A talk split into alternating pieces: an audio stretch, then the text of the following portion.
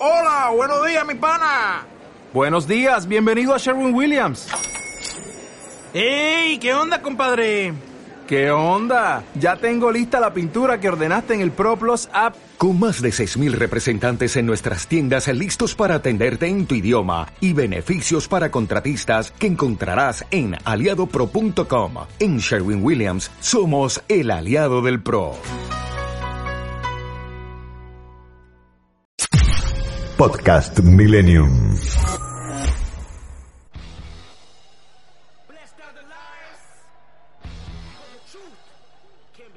Bienvenidos a Sobremesa con Diego Schurman en FM Millennium.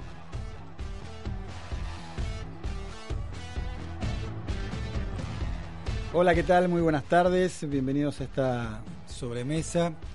Y vamos a hablar, yo creo que es el tema principal de la Argentina, ¿no? Tiene que ver con las urgencias. Una Argentina que está acostumbrada a las urgencias, pero realmente los números asustan, ¿no? 17 millones de, de pobres. Y ante un país con, con una enorme pobreza, que apenas ha retrocedido unos puntos en las últimas mediciones, dijimos, bueno, vamos a abordar el tema con un especialista. Y como ella alguna vez se definió como pobretóloga, ¿eh? ¿quién mejor para hablar de, del tema? Ella es Mayra Arena y le agradecemos que esté en línea con nosotros en esta sobremesa. ¿Cómo estás, Mayra? Diego Schurman te saluda. ¿Qué tal? ¿Cómo estás? Bien, bien. Quiero recordar que, que Mayra eh, habla de, de, lo, de lo que sabe porque estudió, pero además, y a diferencia de mucha gente, lo vivió, ¿no? Ella se crió en una villa cerca de Bahía Blanca, fue madre adolescente, eh, se recibió o está a punto de recibirse, no lo sé, ahora me va a contar, eh, en licenciatura de Ciencias Políticas, y algunos, algunos lo recuerdan por una charla TED eh, llamada ¿Qué tienen los pobres en la cabeza? que dejó una marca indeleble en muchos, en muchos de, de nosotros. Mayra, ¿estás recibida ya? No, no estoy recibida todavía. He, priorizado la investigación y el laburo, así que la carrera va muy despacito. El último tramo es el que más se ha alargado. Bien. Bueno, quiero hablar de la, de, de la pobreza.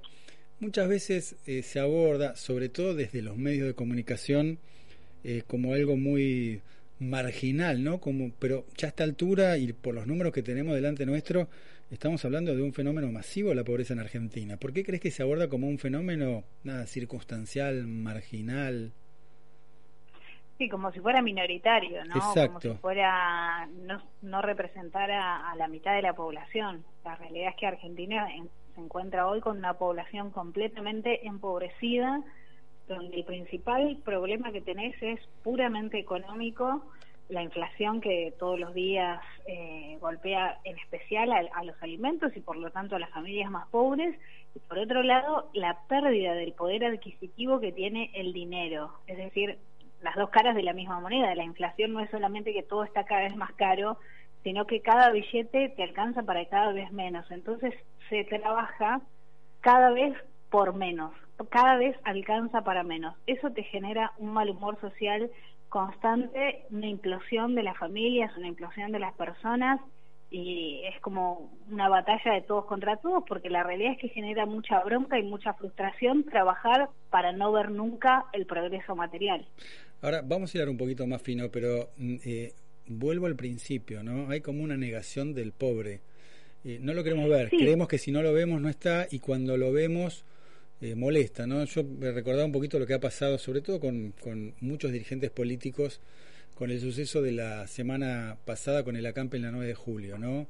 Es decir, me parecía que ponían la lupa, la mayor atención y el mayor deseo de castigo por ahí ese sector de la sociedad, que es el que tiene más urgencias, que por ahí con otros que le han hecho mucho mal a la Argentina, ¿no? La discusión si planes sí, planes no, si castigo le sacamos los planes, no le sacamos los planes cuando en verdad es un problema a resolver y el problema principal no es si le sacas o no los planes, sino si le das trabajo o no.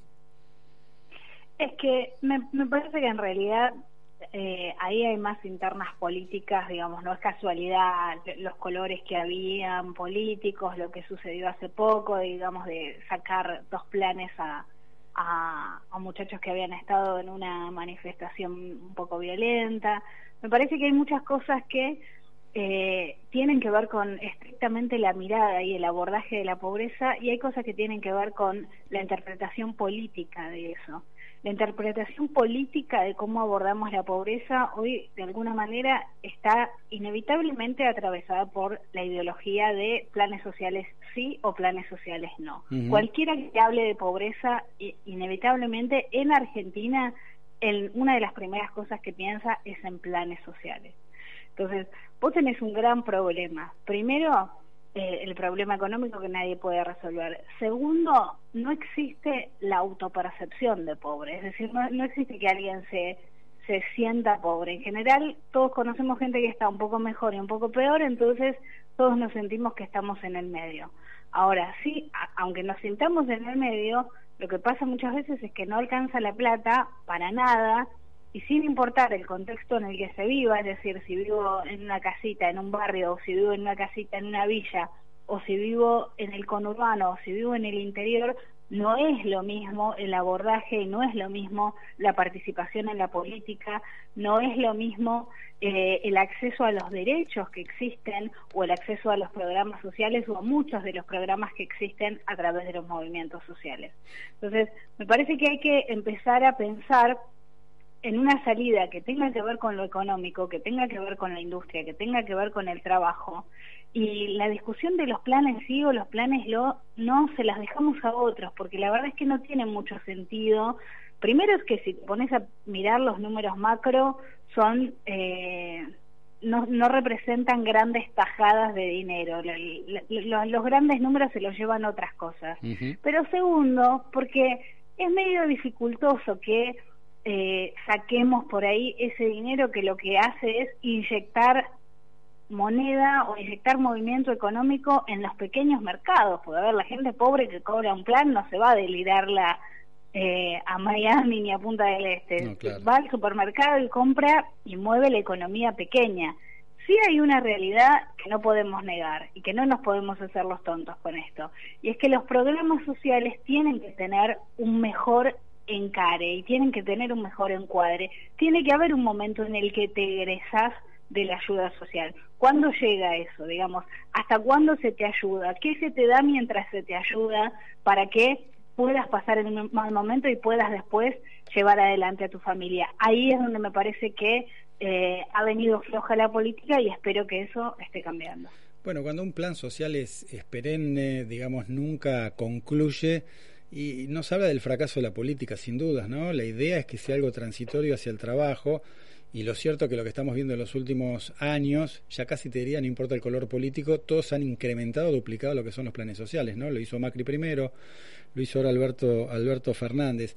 El problema es, y siempre por ahí desde algún sector de la política cuesta este, empezar a discutir este el tema, si, se, si efectivamente se está perdiendo la, la cultura del trabajo. Quiero decir, si el plan termina siendo un atajo y muchas veces termina para muchas personas siendo mejor un plan que, el, que trabajar por los montos que se manejan. Sí, en realidad, eh, de alguna manera lo que tiene trabajar, con la diferencia del programa social, es que trabajar tiene costos. Y esto eh, es difícil por ahí de ver para el, para, para, el, para el que nunca laburó, pero creo que cualquiera que haya laburado sabe que trabajar tiene costos. Vos tenés el, el costo de transporte, tenés el costo de vestimenta, tenés el costo de comer afuera de tu casa, eh, digamos, hay un, o dejar los nenes o dejar la casa, hay un montón de cosas y tu tiempo, obviamente, y tu sacrificio y, y la parte física. Hay un montón de cosas que eh, uno pone en juego a la hora de salir a trabajar, sobre todo en los trabajos a los que se accede cuando sos pobre. Y esos trabajos tienen la casualidad de que son pésimamente pagos, son pésimamente pagos. Entonces, dan ganas de partirse la espalda por, por, por un salario que no alcanza ni para comer dignamente una semana. Me parece que hay que hablar un poco de eso. La ayuda social o los programas económicos lo que terminan siendo, sí, es una oferta que, que, termina cubriendo, que termina ayudando y que sí, digámoslo, muchas veces eh, aparece como algo que eh, es más fácil que trabajar, pero en realidad el que quiere salir a trabajar va a salir a trabajar, eh, haya plan, no haya plan, con la economía mala, con la economía buena, con inflación, sin inflación, y el que, digamos, le cuesta un poco más o, o no, no, no, no tuvo la idea de trabajo en su formación, haya planes o no haya planes, no lo va a salir. A ver, yo soy hija de una mujer que nunca laburó Cuando yo era chica no existían los planes sociales durante toda mi infancia no existieron los planes sociales y no era parte, el, el trabajo, digamos, no era parte de nuestro mundo. Eh, entonces, no culparía a los planes sociales. Sí creo que la que viene haciéndose la boba con estas cosas es la política, que no se siente y dice, bueno, che, acá tengo algo que lo tengo hace 20 años, era para solucionar un problema y resulta que tengo cada vez más. Bueno, ahí me parece que hay que empezar a pensar, ¿qué hacemos? ¿Cómo, ¿Cómo le damos de alta a alguien que recibió ayuda social? ¿Cuándo decimos que ya no la necesita más? ¿Cuándo lo inyectamos en el mercado laboral genuino y no ficticio? me parece que me, parece que hay que pensar en eso. Yo creo que eh, Zabaleta ha dado unas declaraciones que desde generaron muchas polémicas, pero que han sido interesantes, que creen un poco más en el trabajo. No sé si está en línea con Alberto o con el o con el propio kirchnerismo, porque eso es lo que ocurre con el frente de todos y es que hay una fragmentación tan grande que no podemos hablar de la mirada del gobierno o la dirección del gobierno, porque en el gobierno hay tantos personajes con tantas ideas tan distintas que la verdad que es un despelote. Entonces, lo único que nos queda es mirar para, dónde perfilan los ministerios, para dónde perfilan las instituciones grandes como ACES o PAMI, que son las que manejan los sectores más vulnerables de Argentina, y ver qué hacemos con este despelote. Mientras tanto, la economía, si no bajas la inflación, si no haces más fácil invertir, si no creas más trabajo genuino que demande mano de obra y que tenga un salario que sea tentador para la gente, esto no lo acomodas más. Bien, ahora nos vamos a meter un poquito, si querés, en la interna, en la interna del oficialismo. Es una coalición, por supuesto que hay un momento de fricción. Por ahí este es el peor momento, ¿no? De, este entramado político que es el que gobierna eh, la nación por estas horas. Pero me quiero detener en algo que dijiste o que asomó en, la, en lo que acabas de decir, que tiene que ver con los planes y, y demás lo cierto es que hay gente con empleo en blanco ¿eh? que cobra un sueldo por debajo de la línea de pobreza, que eso también tiene que ver. Yo veo muchos artículos a veces de empresarios enojados porque este, tiene, digamos, puestos para cubrir y nadie los quiere agarrar, después uno ve cuánto pagan y efectivamente son valores que compiten con los planes sociales. Es decir, y y en cuanto a lo que vos me decías, si una persona tiene que elegir porque me había quedado con eso que dijiste, ¿no? Tiene que elegir entre un plan social donde por ahí no tiene que invertir en transporte, en un avión, lo que fuese, y un trabajo donde prácticamente eh, el ingreso es igual, termina inclinándose por el plan social, porque eh, prácticamente es similar al sueldo que le están ofreciendo.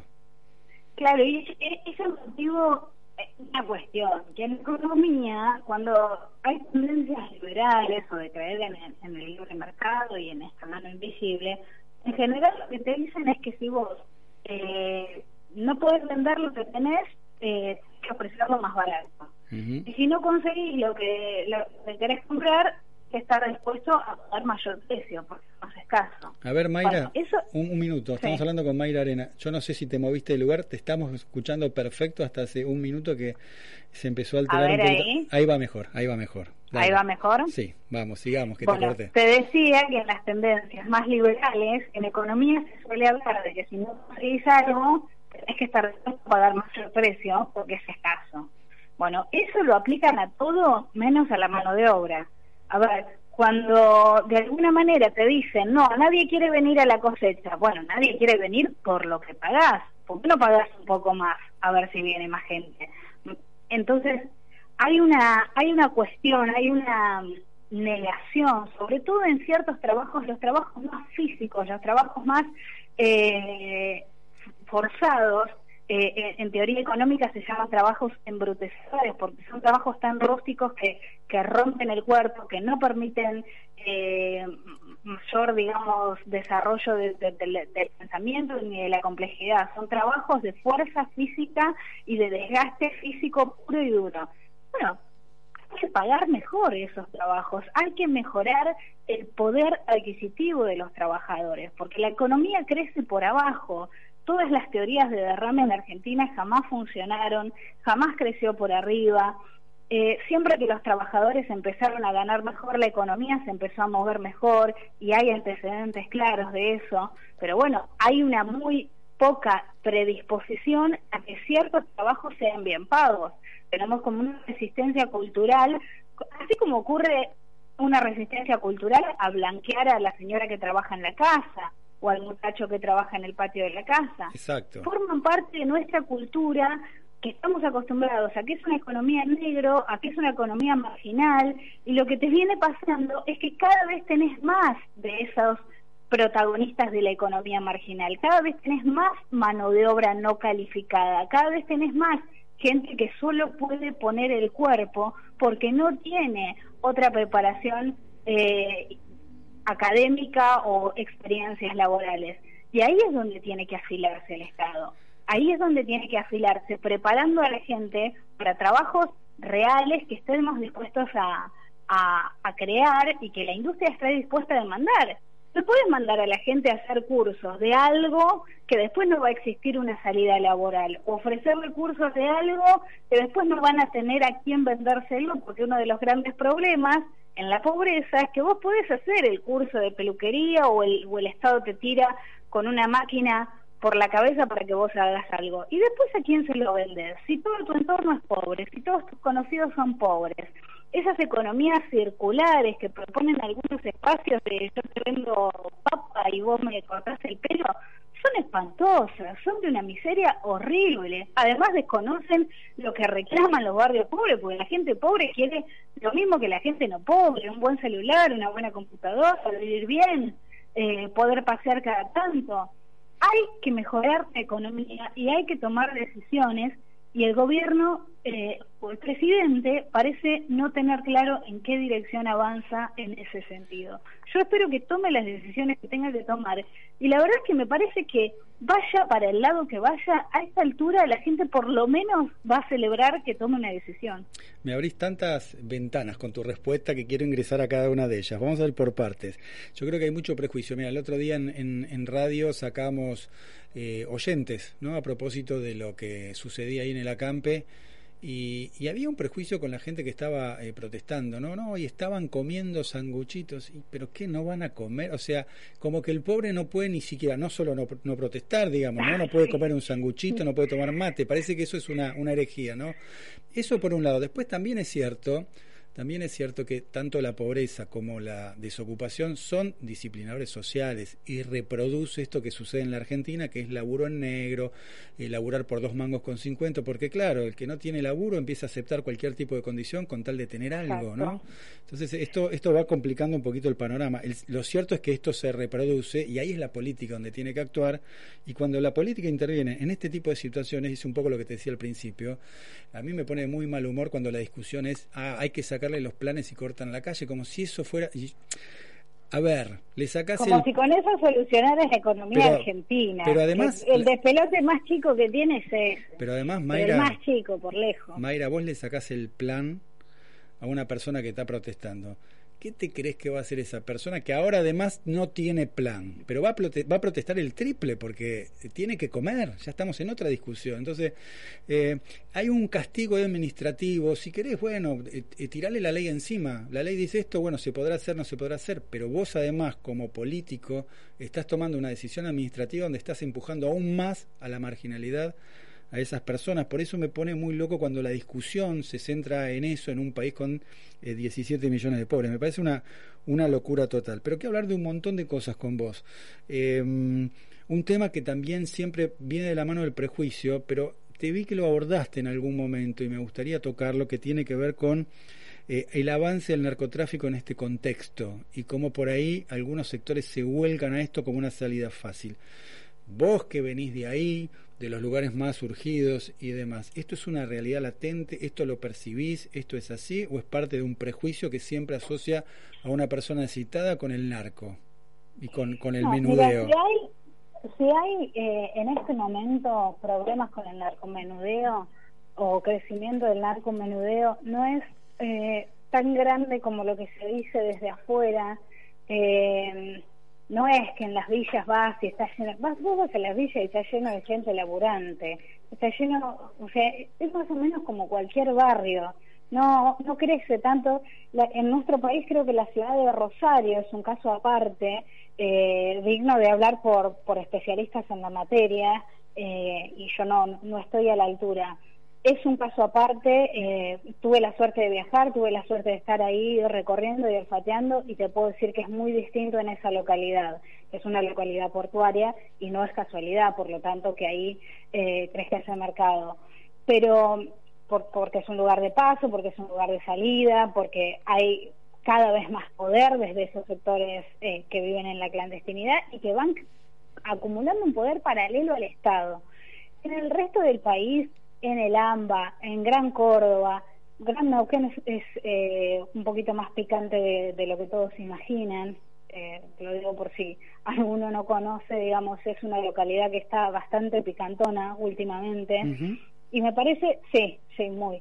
Pero no, no me parece que el, el problema argentino sea la droga. ¿Viste cuando te digo, bueno, los, planes o, la interpretación política de los planes no son el principal problema económico argentino, sino que hay un tema político de educación y de demanda de mano de obra y de inversión de la industria? En, en lo que es eh, salidas de la marginalidad, me preocupa más la prostitución adolescente, me preocupa más el alcoholismo de padres muy jóvenes, el alcoholismo es un gran problema en toda la extensión de nuestro territorio, eh, me preocupa muchísimo más el tema de la vagancia o la mala vida o, la el hecho de dejar la escuela y de no hacer nada y es que eso da lugar a un montón de, de pérdidas de conducta, de disciplina que después dificultan que esa persona retome el camino de una vida más tradicional, con un trabajo, con horarios o con horarios tradicionales. Todo eso me preocupa mucho más, digamos. La pandemia dejó un saldo de desempleo y de chicos afuera de la escuela que hicieron que se pierda el horario natural de la vida o el horario sí, natural en nuestra cultura. Eh, el horario ordenador que da el trabajo, de levantarnos a la mañana e ir a trabajar, de levantarnos a la mañana e ir al colegio y a la noche nos vamos a dormir porque ya estamos cansados, todo eso se perdió muchísimo. Y cuando se pierde eso y cuando el tiempo es completamente libre y cuando lo único que hay que para hacer es nada, bueno, se da lugar a muchísimos vicios, a muchísimos problemas y a muchísimas... Eh, degradaciones de la persona que si es un adolescente me preocupa el doble que eh, todos los demás, porque es una edad muy crítica, es una edad en la que, eh, por ejemplo, nace la, tendencia a la criminalidad, o puede nacer la tendencia a la criminalidad, y no por el hecho de eh, pobreza. Yo no asocio jamás la criminalidad con la pobreza, creo que criminalidad hay en todos los escalafones sociales, pero de alguna manera en varios sectores vos tenés que fijarte quién elige la criminalidad como modo de vida, que son en el ambiente de lo que es robo la mayoría, porque cuando vos agarrás un detenido, el 85%, por lo menos acá en la provincia de Buenos Aires, son reincidentes. Entonces, si son reincidentes, vos sabés que tenés personas que han elegido la criminalidad como modo de vida.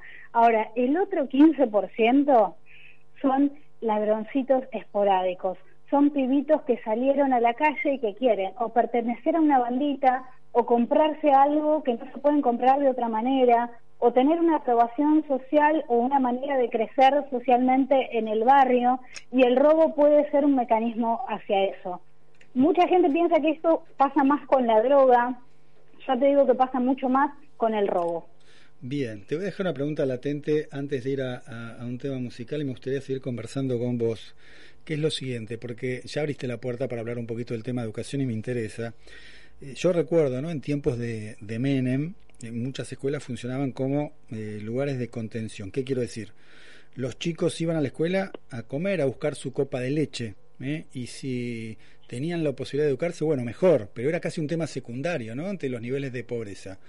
Estamos replicando niveles de pobreza realmente altos en la Argentina y un poco lo que vos decís, estimo yo, que también tiene que ver con la falta de contención y la falta de, educación. Pero quiero que me hagas una semblanza un poquito de lo que vos ves y lo que está pasando con el tema de, educación y si querés después le colamos lo que ha pasado durante la pandemia también con la educación para ver si podemos entender un poquito más qué está pasando en, en la Argentina. Si te parece vamos con eso en un ratito. Ahora les eh, digo al operador, ¿eh? vamos con, con, con la efeméride musical como hacemos habitualmente porque un día como hoy pero del año 1970 Paul McCartney pone punto final a los Beatles. ¿eh? Y vamos a escuchar un tema de McCartney, No More Lonely Nights. I can wait another day until I call you. You've only got my heart on a string and everything aflutter. But another lonely night might take forever. We've only got each other to blame. It's all the same to me, love. Cause I know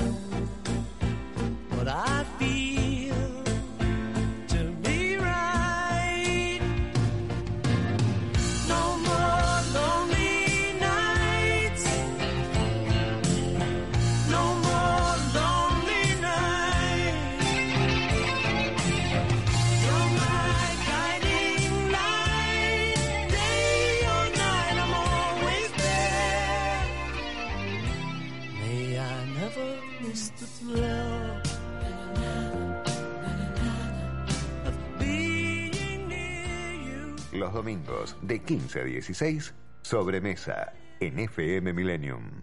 Tiempo de publicidad en Millennium. Club Ciudad de Buenos Aires te invita a ser parte en sus 100 años de vida. Vení, conocelo. www.clubciudad.org.ar Un lugar para disfrutar en familia y en el que tus hijos podrán iniciarse en varios deportes. Asociación Argentina de Técnicos en Laboratorio. Asociate y forma parte de la red de técnicos más importante del país. Participa de los talleres y seminarios exclusivos. Contactanos a través de nuestro WhatsApp 11 5562 4337.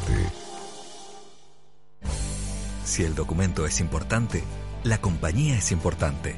Impresoras láser y fotocopiadoras multifunción Kiosera. Aplicaciones y servicios personalizados para capturar, distribuir y administrar sus documentos. Servicio técnico en todo el país y el costo más bajo por copia.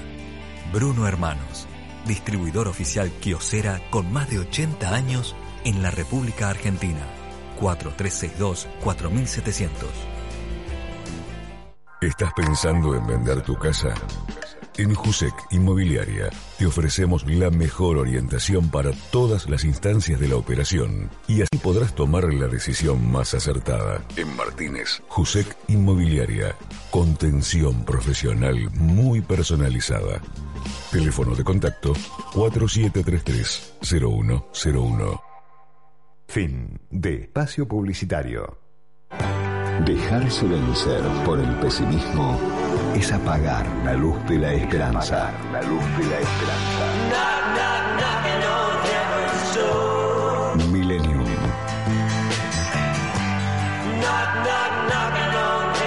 Coleccionistas de música y palabras.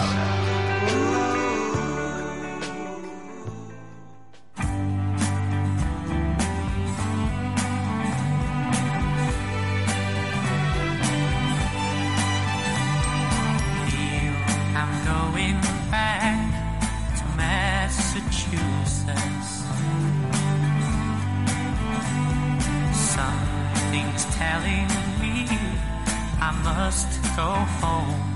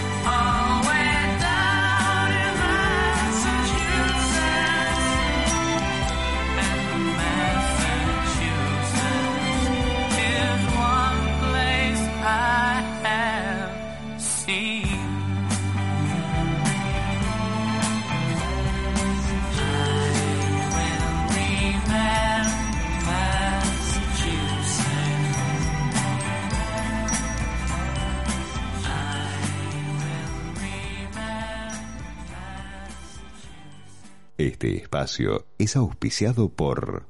Desde el día uno estamos transformando y no paramos porque tenemos un plan, seguir mejorando la calidad de vida de todos nosotros. La transformación no para.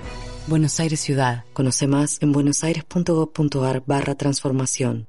En Esteban Echeverría no pagás nada por dos años. Trae tu empresa a un municipio que quiere que te vaya bien. Vení a Esteban Echeverría, el lugar ideal para que tu empresa crezca. Convivir es cuidarnos. Legislatura de la Ciudad Autónoma de Buenos Aires. Después del almuerzo y antes de la siesta, sobremesa en FM Millennium. Bueno, y seguimos conversando con Mayra Arena, ¿eh? un caso de superación, este, realmente un ejemplo para, para mucha gente. Y además, como ella se definió en alguna oportunidad como pobretóloga. Y estamos hablando eh, de, pobreza, en este caso le entramos por el lado de la educación. Yo decía, ¿no? Tiempos donde muchas veces el colegio y la escuela servían como un lugar de contención, básicamente para la copa de leche, ante tanta urgencia, eh, casi que la educación pasaba a un lugar secundario, pero la escuela era un lugar de, de contención. Eh, Mayra, ¿qué es lo que estás viendo por estas horas en materia de educación? Yo creo que es uno de los quilombos más grandes que tenemos hoy en la Argentina. Eh, el tema de la no repitencia como, como mandato, espero que yo que eso se esté intentando revertir. La verdad es que no conozco al ministro de Educación actual, no sé cuáles son los parámetros. Eh, yo le supliqué a la directora del colegio de mis hijos que los haga repetir y la verdad es que no lo hicieron mis hijos sacaron no sé cuántas materias en febrero, como si fueran unos genios extraordinarios. Ojalá que lo sean, pero tengo mi sospecha de que es más la facilidad de que se les dio para, para pasar que, que, que, una exigencia real de aprendizaje. Pero ahí, Igualmente no... no Déjame decirte algo, porque y yo balconeo acá, lo digo desde, desde afuera porque realmente no soy un especialista en la materia, me sorprendió porque justo esta semana dieron a conocer un informe, un relevamiento del Observatorio Argentinos por la Educación. Eh, y, lo, y, lo, que estaban diciendo, que a mí me sorprendió porque realmente yo no lo sabía, eh, y un poco de alguna manera tratando de comprender esto que vos que estás criticando, que es que la repitencia es como la puerta de, de o el paso anterior a, al abandono del colegio, que muchas veces los que van repitiendo bueno, terminan abandonando el colegio. Imagino que si esa es la política o si ese es el mandato para que no deserten los adolescentes, no estaría funcionando, primero porque uno de cada dos adolescentes deja el colegio. Eso, ese número es hace 20 años y nadie lo pudo revertir. Segundo, porque si vos vas a exigir que no se repita, como mínimo tenés que garantizar eh, un aprendizaje o una enseñanza de calidad. Eso no estaría ocurriendo en las escuelas públicas. Y acá eh, es donde, donde más hortiva me pongo, si me permitís, porque sí, claro. soy madre, porque tengo nenes en la escuela pública y porque sé cómo está funcionando y sé cómo funcionó en pandemia y fue pésimo. Y no, es por pésimo. eso te digo, por eso te estoy balconeando, pero era un poco una de las conclusiones de, de ese informe que a mí me había llamado la atención, no sabía que eh, que era así, pero tampoco encuentro solución al tema, ¿no? Eh, pero también habla a las claras de cómo estamos en la Argentina, ¿no? Con, con, con, el alto nivel de repitencia. Un poco la conclusión final, que eran los títulos que pusieron todos los diarios, era que eh, 16 de cada 100 alumnos que empezaban la primaria terminaban el secundario, digamos, este, con toda la sabiduría que había, este, habían adquirido a lo largo de, de, toda la enseñanza en la escuela primaria y secundaria. A mí me llama la atención el número es realmente impactante, tan pocos que llegan al final con todos los conocimientos. No estamos hablando o de sea, lengua, no llegas ni a dos de cada diez. Lengua y matemática. Sí, realmente es un número, es un promedio, no hay lugares que, que está mejor y lugares que está peor, pero de 16 de cada 100 El es un problema más grave que tenés no no sé si pasa por la repitencia o por la no repitencia. Lo que yo vengo viendo hace años es que tenés un grado altísimo de analfabetismo en escolarizados. Claro. Es decir, antes estábamos acostumbrados a que el analfabetismo era un, un problema grave de los que no habían podido ir a la escuela. Uh -huh. Se sabía que si vos tenías primero o segundo grado ya estabas alfabetizado. O en algún momento la Argentina supo ser así. Hoy tenés pibes de sexto grado o pibes de secundaria que no están alfabetizados. Entonces tenés un quilombo enorme porque tenés escolarizados con problemas de no escolarizados. con, con analfabetismo a niveles de no escolarizados. Entonces la escuela viene siendo o un simulacro o un lugar de contención y donde se da comida y donde la maestra ve cómo estás, pero no es un lugar de aprendizaje. No, y, y a mí me llama mucho la atención, pero bueno, eh, yo creo que hay un tema de fondo de, de calidad educativa, ¿no? Sobre todo, eh, digo que aparezca como una solución, entiendo que no es la única, pero que aparezca como una solución agregar una hora más eh, al, al dictado de clases me parece que no, no digamos, no terminamos de, de entender el fondo Disculpame, de la cuestión. no, ¿no? no te escuché. ¿Qué, qué me dijiste? No, digo, agregar una hora más ¿sí? al dictado de clases, una hora más que lo que han, digamos, se ha conocido en esta semana como parte de la solución al problema, me parece que no se soluciona nada de fondo agregando una hora más. Creo que, digamos, nada, eso es un, un aliciente ante el, el yo grado me, yo me de conformaría deserción, de- ¿no? con que cumplan el horario que corresponde, con que no faltaran los docentes como faltan, que prácticamente mis hijos jamás tuvieron clase una semana entera todas las horas. ¿Por qué fue eso? Eh, porque siempre hay ausencias, porque siempre hay ausencias, porque incluso tienen materias que docentes han renunciado y no las quieren tomar. Eh, no, realmente es muy grave el estado de la escuela pública argentina, mucho más grave de lo que se quiera admitir o de los que te dicen que hay un problema, te cuentan. Eh, y acá no, no, no, no te hablo ni como investigadora, ni como politóloga, acá te hablo como madre. Es un tema que me tiene mal hace años, porque mis hijos van a la escuela pública, porque yo no los puedo mandar, ni quiero mandarlos a una privada, porque nací en un país que debería darles una educación pública de calidad, que figura en la Constitución. Y lamentablemente la educación que reciben es muy mala. A ver, vamos a hablar un poquito, claro, estamos hablando de tema pobreza y hablamos de educación que es central, ¿no? Este, porque siempre se habla de planes, de esto lo otro, la pobreza es un tema, la, la educación es un tema central en términos de, de también de ir revirtiendo el tema de la pobreza. Eh, quiero hablar algo que vos también abordaste en alguna oportunidad que tiene que ver con los valores, ¿eh? los valores culturales, ¿eh? que muchas veces no se comparte en clase media que mira con prejuicio eh, a, la, a la clase baja. Le voy a entrar al tema por un lado ex- extrañísimo. Eh, yo veo los, los videos de, por ejemplo, Elegante, ¿no? Eh, que habla, que, que trae en, en sus canciones eh, parte de, de la digamos de la problemática. Ahora uno lo mira de afuera y dice, y acá asumo mi prejuicio, en algunas partes casi como que ensalza cosas que uno diría no están bien. Incluso los videos muestran, este, qué sé yo, ponen en valor el culo de una chica que baila. O sea, lo que muestran es un culo bailando, básicamente. Hay que, digamos, la idea de eh, contar la realidad eh, en, muchos chicos que han nacido y que, o que han vivido o que aún viven ¿no? en, en las villas. Eh, ¿Cómo lo mirás? Yo lo miro con ese prejuicio, porque digo, bueno, no, no me ensalces eso, no está bueno, está bueno que hayas podido salir, que seas lo que sos y demás, pero eso es mucho prejuicio de mi parte. Mira, a mí lo, lo que menos me preocupa de elegante son los videos o los culos. La verdad que eso me parece eh, completamente secundario. A elegante yo pido que se le preste atención de la siguiente manera. A ver. La cumbia villera, vos la escuchabas hace 20 años, cuando empezó a surgir, y eran Pablo Lescano o Ariel Salinas, que menciono los que podés llegar a conocer, Sí. gratis, en su momento los más exitosos, y los que rompieron la barrera de las clases medias. Bueno, esos cantantes vos los escuchabas y entendías las letras, entendías lo que decían. Sí. Más allá de que lo compartieras o no lo compartieras, hablaban el mismo idioma que vos.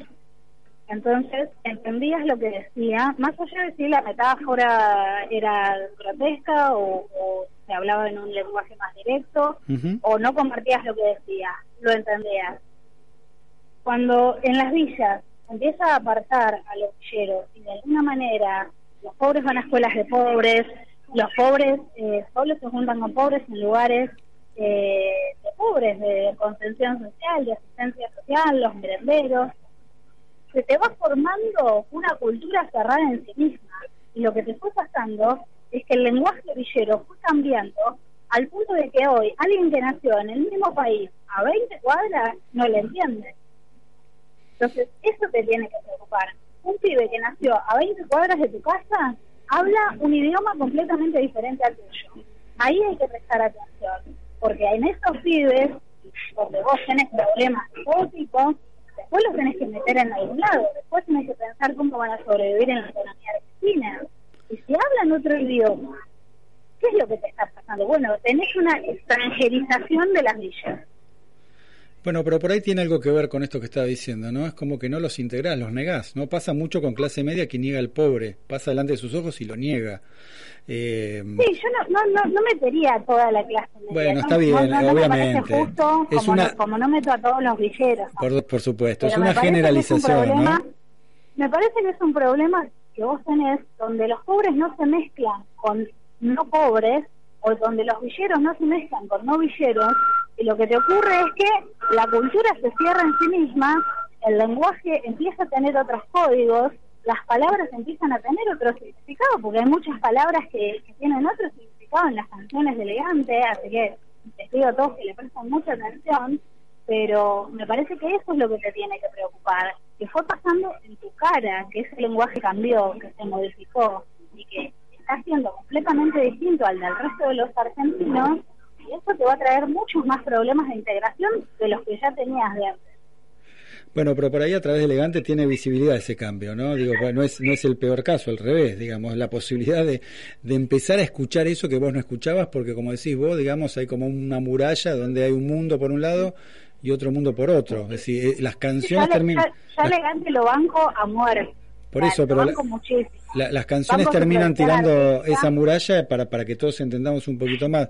Pero eh, lo decían base, básicamente por algún video que, que vi ahí, si, eh, digamos, a través del arte ellos expresan la, la problemática o ensalzan algo de esa problemática, como algo este, propio. Sí, bueno, yo, no, yo nunca escuché que los culos fueran un problema en los cuadros de pintura griega. ¿Cómo, cómo? Para, para, para, Mayra, que se, se, se entrecorta. A ver si te acomodas de nuevo, pues te perdimos de nuevo. A ver, ahora sí.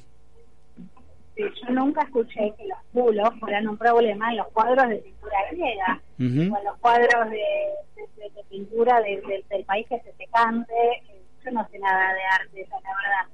Sí, he visto infinitos cuadros sobre la desnudez. Y en el arte nunca representó un problema. Bueno, en el arte de elegante molesta. Me parece un poquito hipócrita. A mí no me molesta para nada.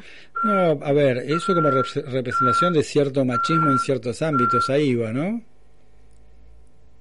Bueno, en, algunos ambientes es machista y en otros no, la verdad es que desconozco. Eh, para mí la discusión no pasa por ahí, te digo, es lo que menos me preocupa de todo lo que muestra el fenómeno elegante.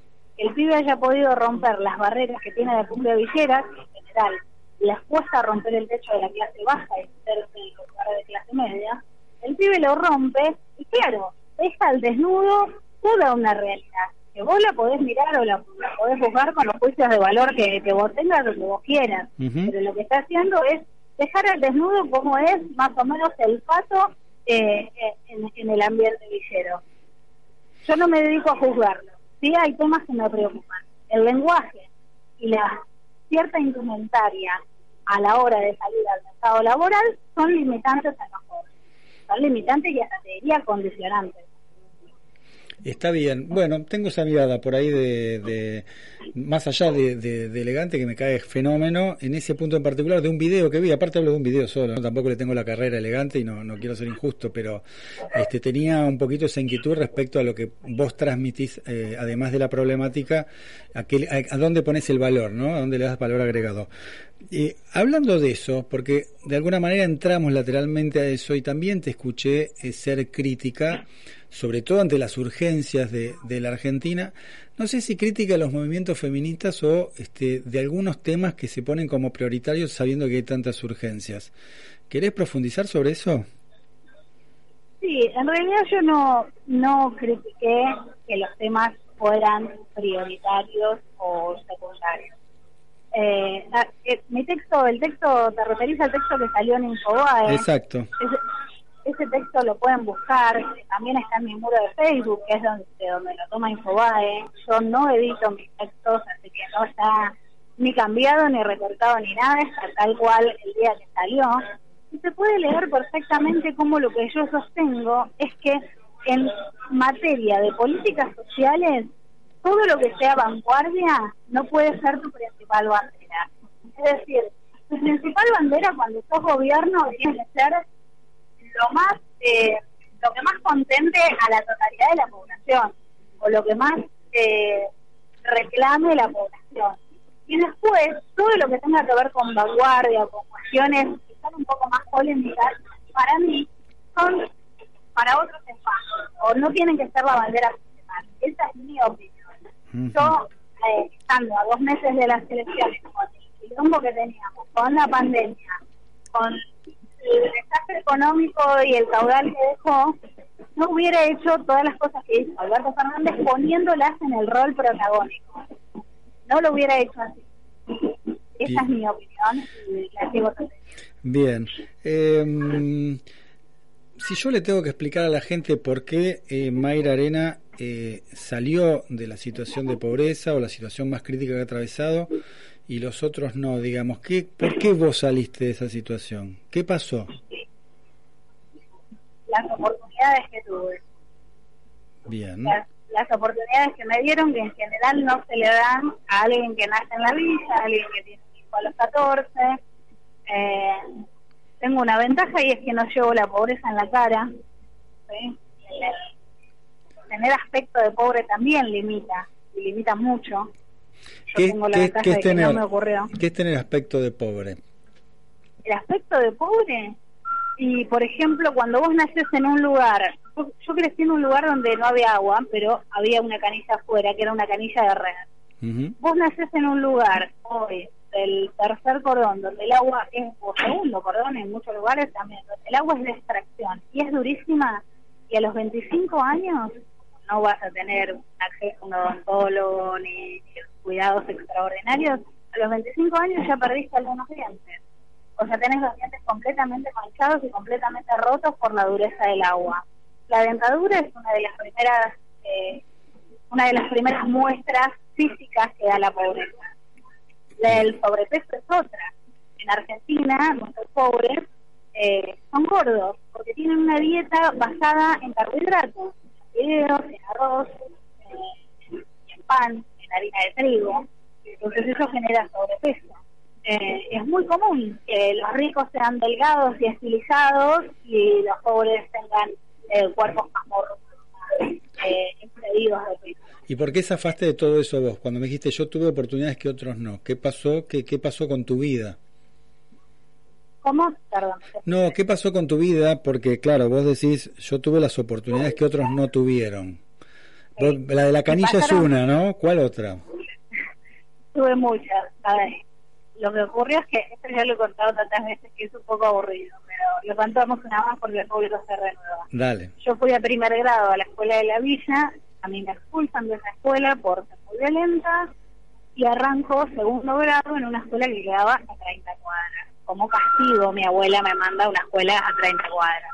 Imagínate que en una ciudad como Bahía Blanca, 30 cuadras implica dos o tres clases sociales de diferencia. Entonces, voy a una escuela con chicos de clase media, una escuela pública, y conozco, primero me doy cuenta que soy pobre y segundo conozco que existía otra realidad, que existía trabajar y que existía comprar las cosas y no salir a pedir, eh, que existía tener baño, que existía tener cocina, que existía cocinar la comida propia todos los días y no comer en el comedor. Y a los 16 años también tuve una oportunidad laboral, nada extraordinario, simplemente cuidar a un abuelo, pero pasé a cobrar un sueldo por mes, ya teniendo un hijo, eh, y esas son las oportunidades que se me dieron. Educación y trabajo, ¿qué es lo que necesitan hoy todos los que están bajo la línea de? Bien. Te- ¿Tenés ganas de contar, y con esto vamos cerrando, la historia que, que, que, bueno, está por supuesto en, un, en, un, en parte de, unos, de los videos, no sé si en la charla TED o en otro video, no lo recuerdo. La historia del bidet, ¿no? Es la que vos habías contado. Sí, es- es- esa historia me ha dado de comer, es una anécdota Pero vos sabés que es muy gráfica, ¿no? Es muy gráfica lo que está pasando. Para Sí, mí es y- buenísima. y me parece que contar las cosas de manera pragmática eh, tiene mucho que ver con contar las limitaciones reales que tiene. Exacto. Una, una de las cosas que cuento a veces eh, es que en mi primer trabajo limpiando pisos yo era muy muy chiquita y arruiné un piso muy caro porque yo no sabía limpiar pisos porque nunca había tenido pisos. Entonces eh, todas estas limitaciones físicas de infraestructura, de no tener acceso una vivienda, de tener acceso a algo precarizado, hacen que la mirada del mundo sea más chica y también más limitado lo que uno puede hacer en ese mundo. La primera vez que yo entré a un baño con un bidet, no me imaginé lo que era y lo único que pensé es que era un segundo inodoro. Yo pensaba que estaba en una casa de gente muy, muy rica que tenía dos inodoros. Uno para cada Terrible. Bien.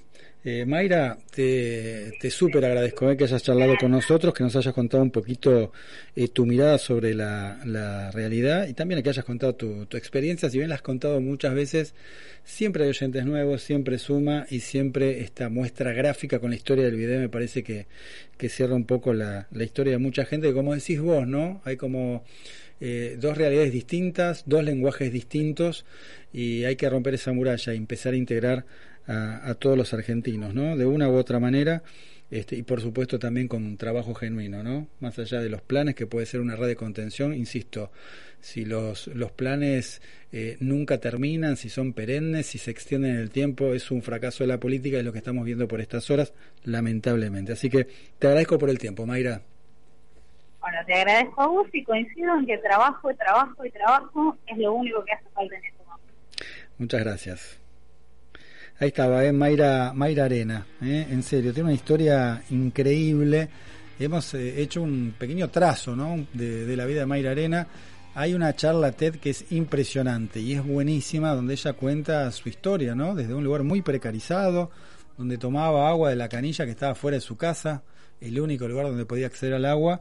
Y bueno, es una historia de superación. Como dice ella, una serie de situaciones y oportunidades hizo que eh, su vida cambiara eh, radicalmente, pero siempre orientada, incluso en sus estudios, a analizar esa realidad que ella eh, vivió durante tanto, tanto tiempo, que es lo que hicimos acá en esta sobremesa. nos vamos, vamos saludando al equipo, a, a Paula, ¿eh? nuestra eh, productora, le mandamos un beso a Valentín. ¿Dónde está Paula? ¿Está acá? No la estoy viendo, pero debe estar en algún lugar. A Valentín, que hace labor de producción y en redes también. A Germán Cipola en la operación técnica. Leandro, Leandro Gordín, ahí está, me trabé, Leandro Gordín en la musicalización. Me estoy olvidando de alguien. Santiago Ponlesica, Guillermo Falcón también, que permiten que esta sobremesa esté al aire todos los domingos. Nosotros nos reencontramos la próxima semana. Chao. Podcast Millennium.